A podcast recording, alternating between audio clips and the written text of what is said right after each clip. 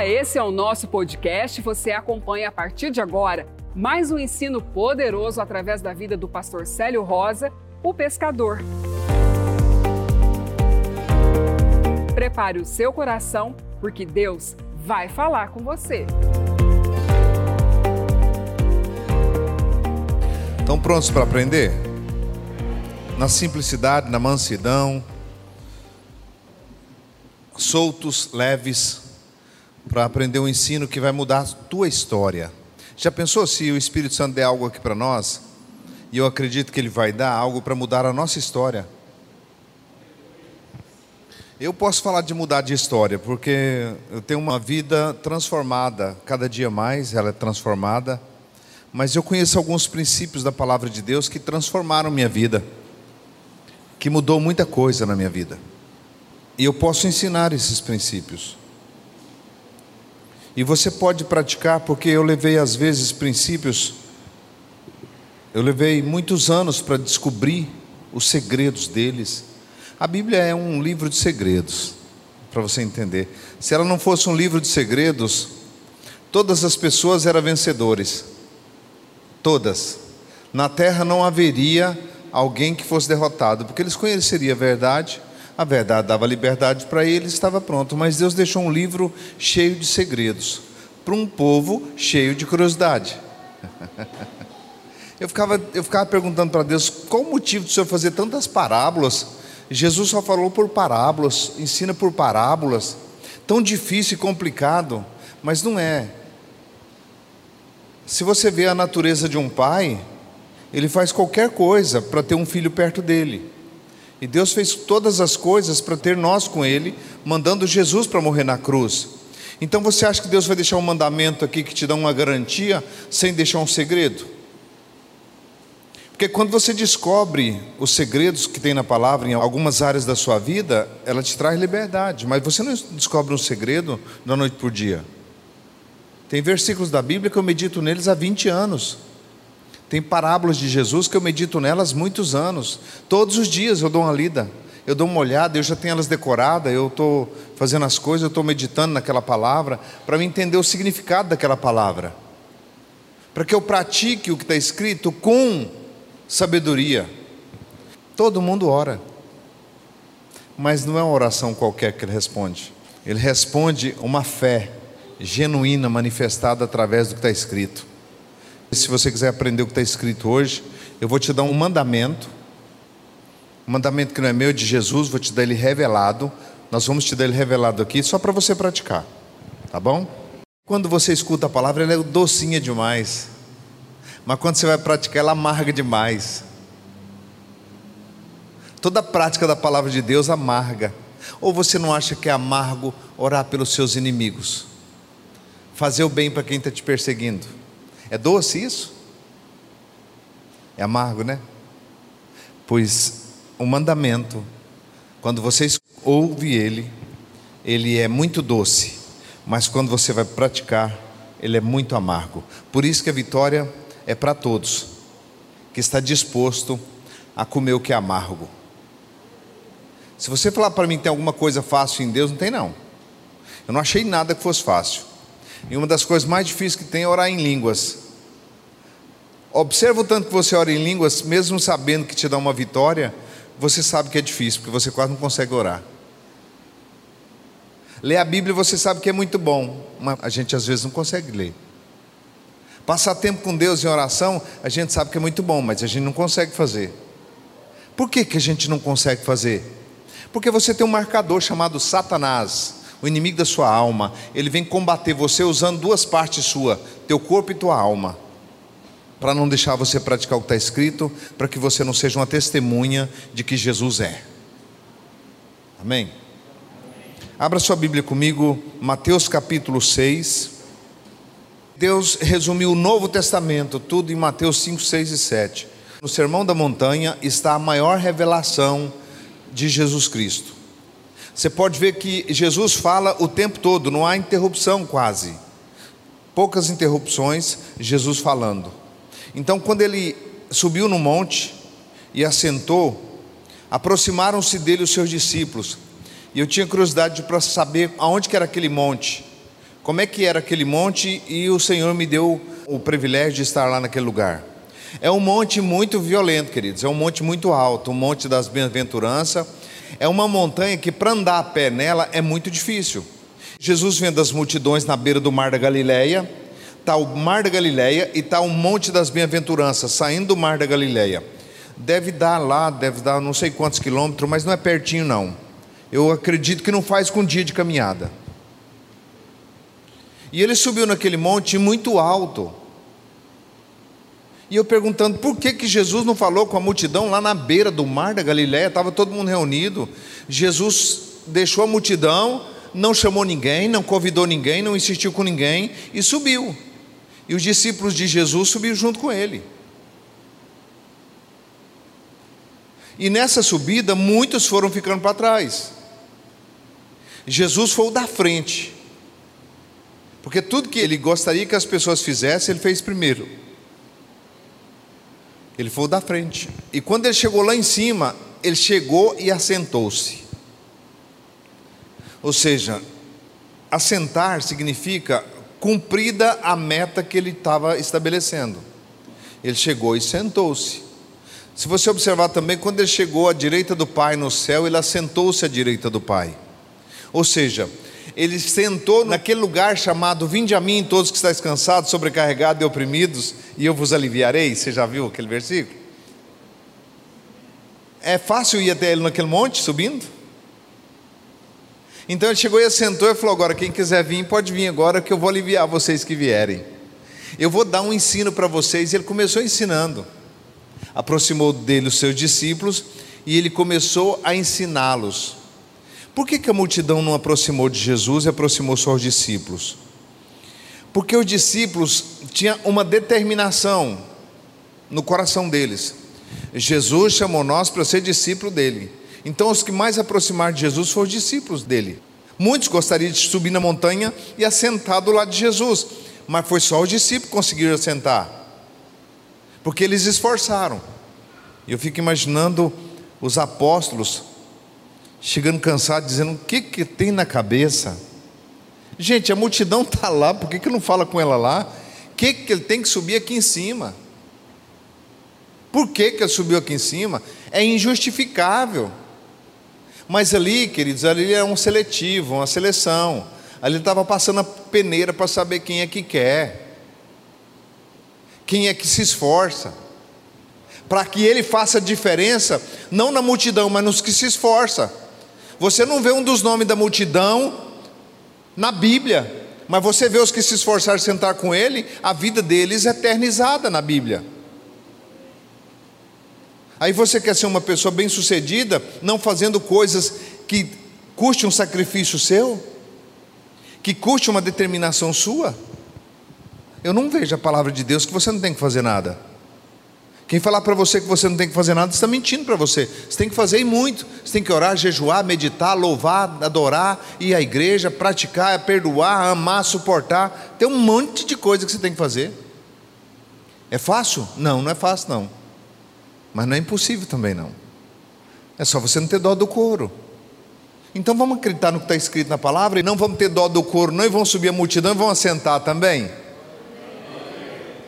Porque os que fazem a diferença são os que assentam num lugar chamado feito.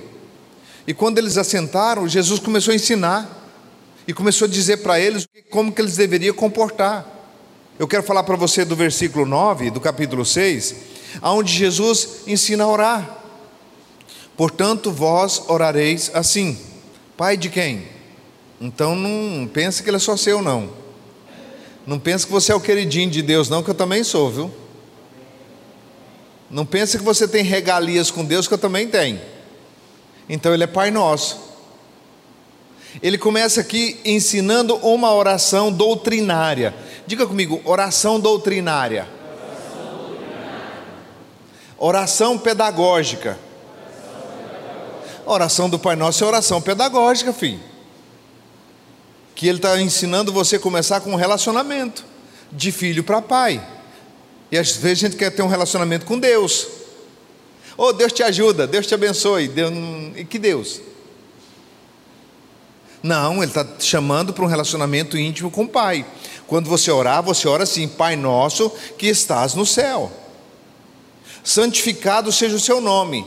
Aonde que o nome dele é santificado? Em você.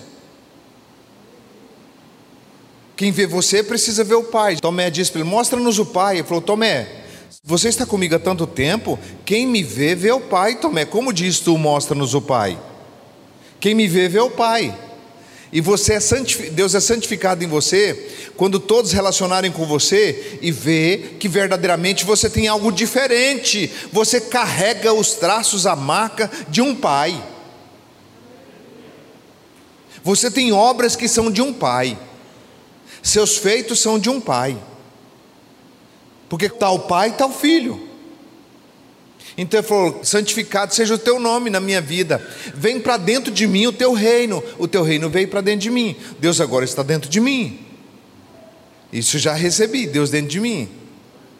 Venha o teu reino, seja feita. Mas por que, que a gente às vezes está insistindo em que Deus faça a nossa vontade? Quantas orações você tem feito na expectativa de que Deus resolva para você? Está errado. Pastor, então como é que eu oro? Você precisa orar para fazer a vontade dele na sua vida. E a vontade dele na tua vida é que você seja perfeito, como ele é perfeito. A vontade dele é que você aproxima dele, porque você só vai saber onde você está errando, aonde você está pecando, você só vai saber se a sua vida não está correta quando você chega perto do perfeito. O perfeito identifica o não perfeito. Você só vai conhecer onde você está errando se você aproximar de Deus. Mas se existe dentro de você o mesmo sentimento que houve em Lúcifer, você acha que a tua vida está tudo perfeita. Você olha e fala, não tem que mudar nada. Está tudo rodando perfeitamente, está tudo, glória a Deus, aleluia. Aproxima-se do perfeito para você ver o quanto que nós temos que mudar. Porque Paulo aproximou tanto do Senhor, mais tanto, mais tanto, mais tanto, que a hora que ele chegou num certo nível, ele falou: Miserável homem que sou. Em Romanos capítulo 7, ele diz: Miserável homem que sou, quem me livrará do corpo dessa morte? Ele aproximou tanto que viu quanto que ele não era nada. Quanto mais você aproxima do santo, do verdadeiro, mais você vê o quanto que você tem que mudar. E quando você aproxima dele, a primeira coisa que você ora, quando você está bem próximo de Deus, não é que ele faz a sua vontade, que parece que a gente está querendo converter um Deus todo-poderoso a fazer a nossa vontade. E nós estamos contra a palavra de Deus. A palavra de Deus é assim, ó, repete comigo: seja feita a sua vontade. Então, bem, ele começando aqui falando que era para ser feita a vontade dele, né? Então nós vamos ler todo o capítulo para saber o que, que é a vontade dele. Nós vamos ler a carta inteira, o sermão inteiro, que começa do capítulo 5, capítulo 6 e capítulo 7. Aí nós vamos saber qual é a vontade dele. Aqui fala tudo, fala sobre dinheiro, fala sobre filhos, fala sobre casamento, fala sobre santidade, fala tudo nesse capítulo, está tudo resumido aqui dentro. E depois da oração, então, depois que você ora o Pai Nosso, aí tem uma prática para você fazer e é ela que eu quero falar nessa noite. Amém? Agora você já viu como é que está começando. Depois que você ora a Deus, que Ele faz a vontade dele, Ele vai começar com uma das vontades dele. Depois da oração do Pai Nosso, tem uma vontade de Deus fantástica. E você vai amar. Ah, como vocês vão gostar. Começa no versículo 16. Está escrito como? Quando jejuardes, isso significa que crente jejua. Diga comigo, crente, jejua. Vencedor e jejua. Qual a última vez você fez jejum? Ih, pastor, faz tempo, hein? Aí por isso tem coisa que não dá certo. Você luta, luta e não dá certo. Porque está faltando a primeira prática. Depois da oração, vem o jejum. Então nós oramos da maneira correta e vem um mandamento para nós fazermos, é um mandamento seguido de uma promessa que vai começar justamente com aquela parte mais gostosa. Depois da oração do Pai Nosso, vem a parte mais gostosa que é comer. Ou oh, coisa boa é comer, não é não? Rapaz, você chega naquela picanha assim, ajeitada, naquela carne, naquele, naquele estrogonofe, naquela coisa gostosa. É bom demais comer, filho. Mas quanto mais você come, mais você alimenta o seu corpo natural e mais ele vence o seu ser espiritual. Quanto mais você bajula a sua carne, mais ela destrói você. Se você não colocar uma sentença de morte na sua carne, se você não batalhar com ela, não lutar com ela, não vencer ela, ela vai vencer você, porque ela é o contrário. Quando jejuares, não vos mostreis contristados. Sabe aqueles negócios emperrados, aquela coisa que não rende, que não alui, aquela pessoa que não muda, aquela doença que não sai, aquele problema que resiste você, ele não aguenta jejum nele nem a pau. Jejum rebenta tudo isso aqui. E Jesus está falando: quando você jejuar, você não mostra contristado, sabe? Parecendo aquela tristeza. Não mostra que você está contristado, não. Não deixa ninguém perceber, não disfarça.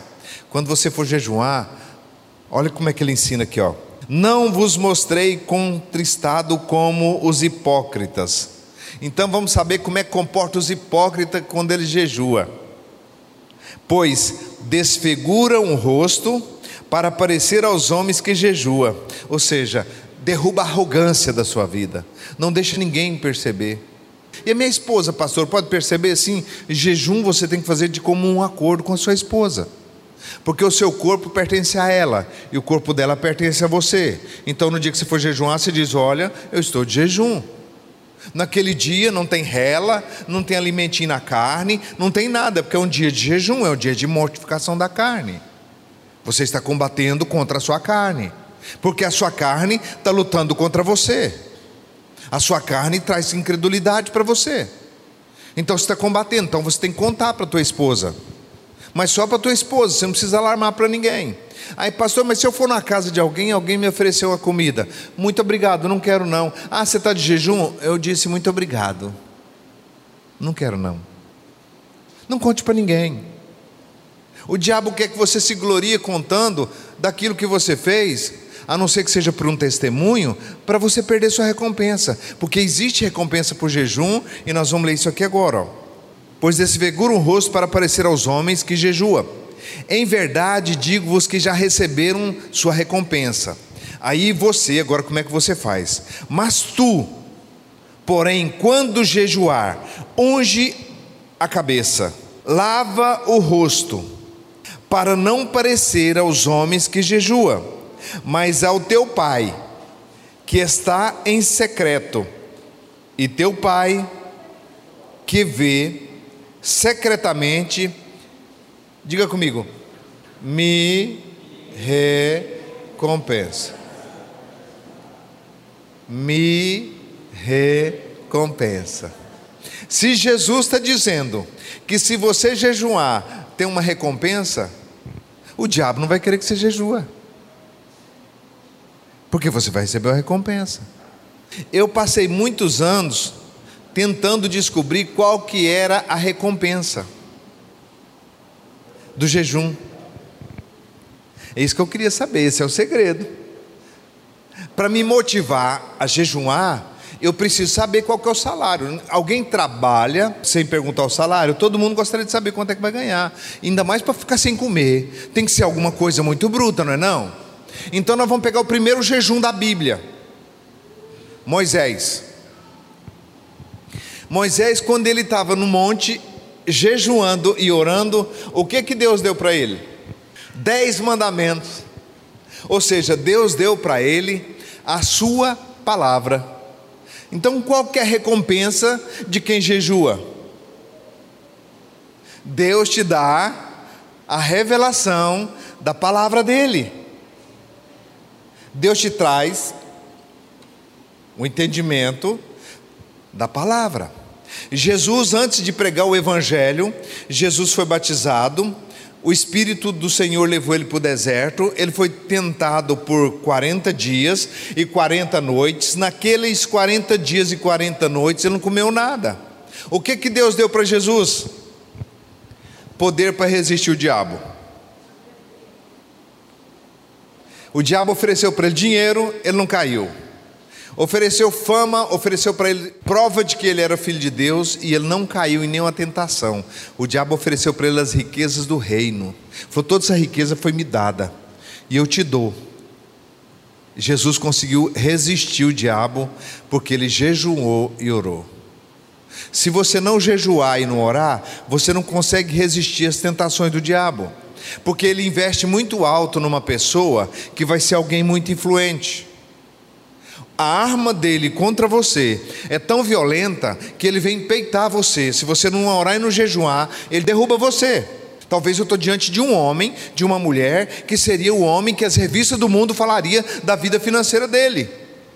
Mas se isso acontecer sem jejum e sem oração, isso mata você. Se Deus te der alguma coisa a mais, se você não está preparado, isso não é para o seu bem, é para a sua destruição. Então, quando você jejua, você quebra a natureza da carne, a fome da carne, a vaidade da carne, os desejos da carne, e você fica operando poderosamente em Deus. Por isso que é difícil jejuar, queridos. A recompensa então que Jesus recebeu, a partir daquele momento, a Bíblia diz que os olhos dele se abriu. Ele viu o mundo todo, não tinham nascido de novo, porque o Espírito do Senhor levou ele para o deserto para ser tentado. Foi para ser tentado, ele jejuou para suportar as tentações. Diga comigo: jejum me faz suportar toda a tentação. O jejum faz você quebrantar. Quando alguém se levanta contra você, você consegue perdoar de coração. Você começa a ser diferente, porque a sua carne está sem força, você está matando ela no jejum. Você entende isso? É o maior benefício para você. Se você quer ser uma pessoa espiritual, querido, fecha a boca, tira tempo de jejum, tira tempo de oração Olha para você ver como é que Deus responde a jejum. Diga comigo, Deus responde a jejum. Deus disse para Jonas: Jonas vai para Nínive e profetiza contra Nínive, assim diz o Senhor, que vou destruir essa cidade. Jonas falou: Não vou fazer um trem desse. Pegou um barco e sumiu para Tarse. Deus falou: Quem é você?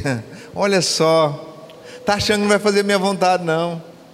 Entregou a vida dele para mim, acha que ele vai governar ela, mas não vai mesmo.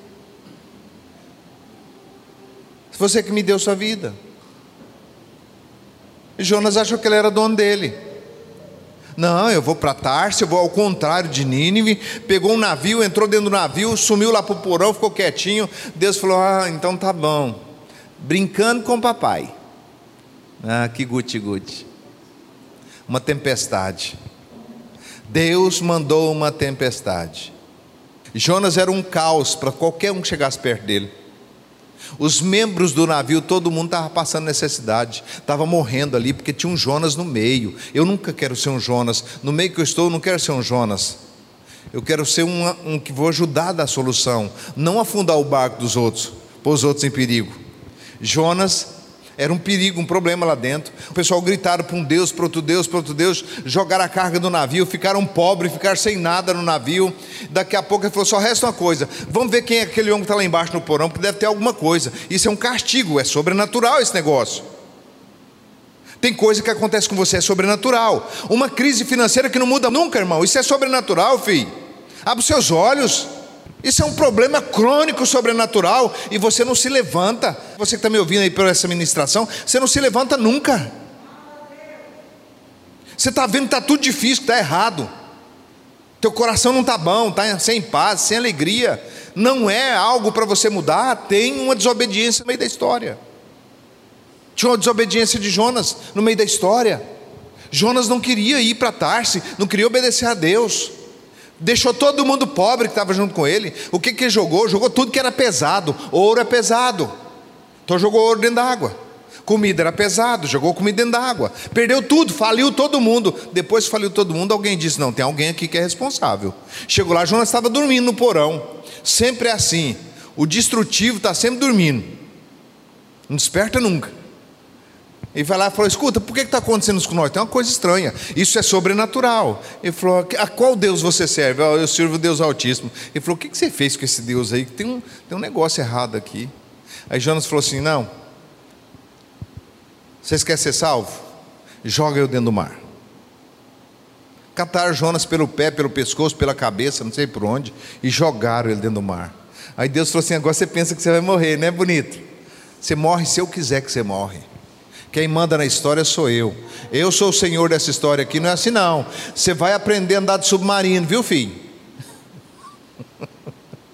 Botou um grande peixe que tragou Jonas, e Jonas, do ventre do peixe, ele orou ao Senhor, o Senhor ouviu a sua oração. Tá bom, filho, decidiu, vai obedecer, não vai resistir contra o papai. Ah, tá, vai fazer o que o papai mandou? Vou sim, senhor. Bicudo, mas foi. Chegou em Nínive, ele falou tão nervoso que ele abria um berreiro na, na rua de Nínive. Povo de Nínive, assim diz o Senhor: eu vou destruir essa cidade toda e vou acabar com tudo aqui. E aí, eu acho que até coisa que não era para destruir, eu vou destruir tudo, vou acabar com tudo, vou matar tudo, vou matar boi, vou matar jumento, vou matar galinha, vou matar filho, vou matar mulher. Deus vai acabar com todos vocês. O rei escutou isso. Sabe o que, que o rei fez? Vamos mexer com Deus? Vamos sacudir Deus? É um decreto agora, todo mundo jejuando, até os animais é para ficar sem comer. Todo mundo foi jejuar, o rei arrancou as vestes reais, debruçou em pano de saco e na cinza e jejuou com todo o povo de Nínive. O que, que Deus fez? Diga comigo: jejum põe Deus na minha história. Essa é a recompensa do jejum. Essa é a recompensa. Eu nasci pobre, cresci pobre, vivi pobre e achei que eu ia passar o resto da vida pobre. Mas quando eu jejuei, quando eu orei, eu coloquei Deus na minha história. Deus entrou na minha história. Então, se você está vendo que tem coisa na tua vida que não está se rompendo, querido, pega agora até a virada do ano, um período de jejum prolongado e acaba com essa carninha no jejum. Jejuma, filho. Fica sem comer. Jejum você começa às seis horas da manhã. É de seis a seis, só bebendo água. Não, bebe, não vale água de coco, não vale sopinha, não vale de legumes. Mas eu vou jejumar de Coca-Cola. Jejum do Novo Testamento é sem comer. Não é sem beber, é sem comer. É das seis a seis. E se você quiser pegar um pico bem violento, você pega três dias. Jesus ressuscitou em três dias. Você também vai ressuscitar em três dias. então fecha a boca e entra num lugar bruto em Deus e diz carne. E aí vai ser o seguinte: quando você decidir que você vai jejuar, o capeta vai tocar a trombeta dele. Toron, toron, toron, chamar toda a capetada. A comida que você não gostava, você passa, parece que o diabo põe um, um, uma madeira aqui, você amarra na sua cabeça e põe um pão quentinho, fresquinho aqui para você andar assim, ó cheirando comida. Você abre a geladeira umas 300 vezes quando você está jejuando. E você abre, você fecha, você abre, você fecha, e aquela briga com a carne ali, a carne brigando, sabe? E você abre a geladeira, você fecha, você pensa em comida o dia inteiro, você não está nem pensando em comida, vem alguém de lá para cá, Oi, eu trouxe um bolo para você. Quem era de mal de você, que nem conversava com você, nem te dava moral, fui visitar a sua casa, eu trouxe um bolo que aquele negócio está até derretendo assim, ó. E você quer comer qualquer coisa, porque sua carne está sendo desafiada para você receber uma recompensa que jamais você imaginou podia receber. Então fecha esse ano top. Prepara uma vitória grande para o ano que vem. Declara jejum na sua vida. Dona de casa, você que está aqui, você mãe, você esposa, ajuda seu marido. Vamos fazer alguma coisa acontecer? Porque você vai ser uma testemunha de Jesus Cristo. Porque o que vai acontecer com você é sobrenatural, não é natural. É fora do comum. E todo mundo jejua. Um filho está dando trabalho para você, entra num período de jejum e fala: Não vou comer nada, não. Eu vou jejuar e orar. Não significa que você vai jejuar para a pessoa Significa que quando você jejua, você fica mais espiritual e consegue enxergar aquela pessoa livre. Aí você crê que ela é livre. Antes você não crê, antes você vê o problema. Então, se eu falar para você que até o final do ano, Deus vai fazer uma maravilha na tua vida e vai colocar você dentro da concessionária escolhendo um carro novo. Você acredita? Tá, e o que, que você fez para isso? Só a salvação é de graça. O resto, tudo, você tem que pagar um preço. Tudo. A conversão da sua família você tem que pagar um preço. A vida dos seus filhos para ser bem sucedida você tem que pagar um preço. No seu casamento você tem que pagar um preço. A sua história precisa ser pagada um preço. Se você não quer pagar preço, contenta do jeito que está. Não reclama não. Porque jejuar você pode jejuar, orar você pode orar. Ler Bíblia você pode ler, ir para a igreja você pode ir. Você não quer pagar preço, então fica do jeito que está. Não reclama, mas fica sem reclamar. Agora, se você quer tomar posse daquilo que é seu, então você precisa jejuar, porque Jesus disse para jejuar. Que tem recompensa para quem jejua.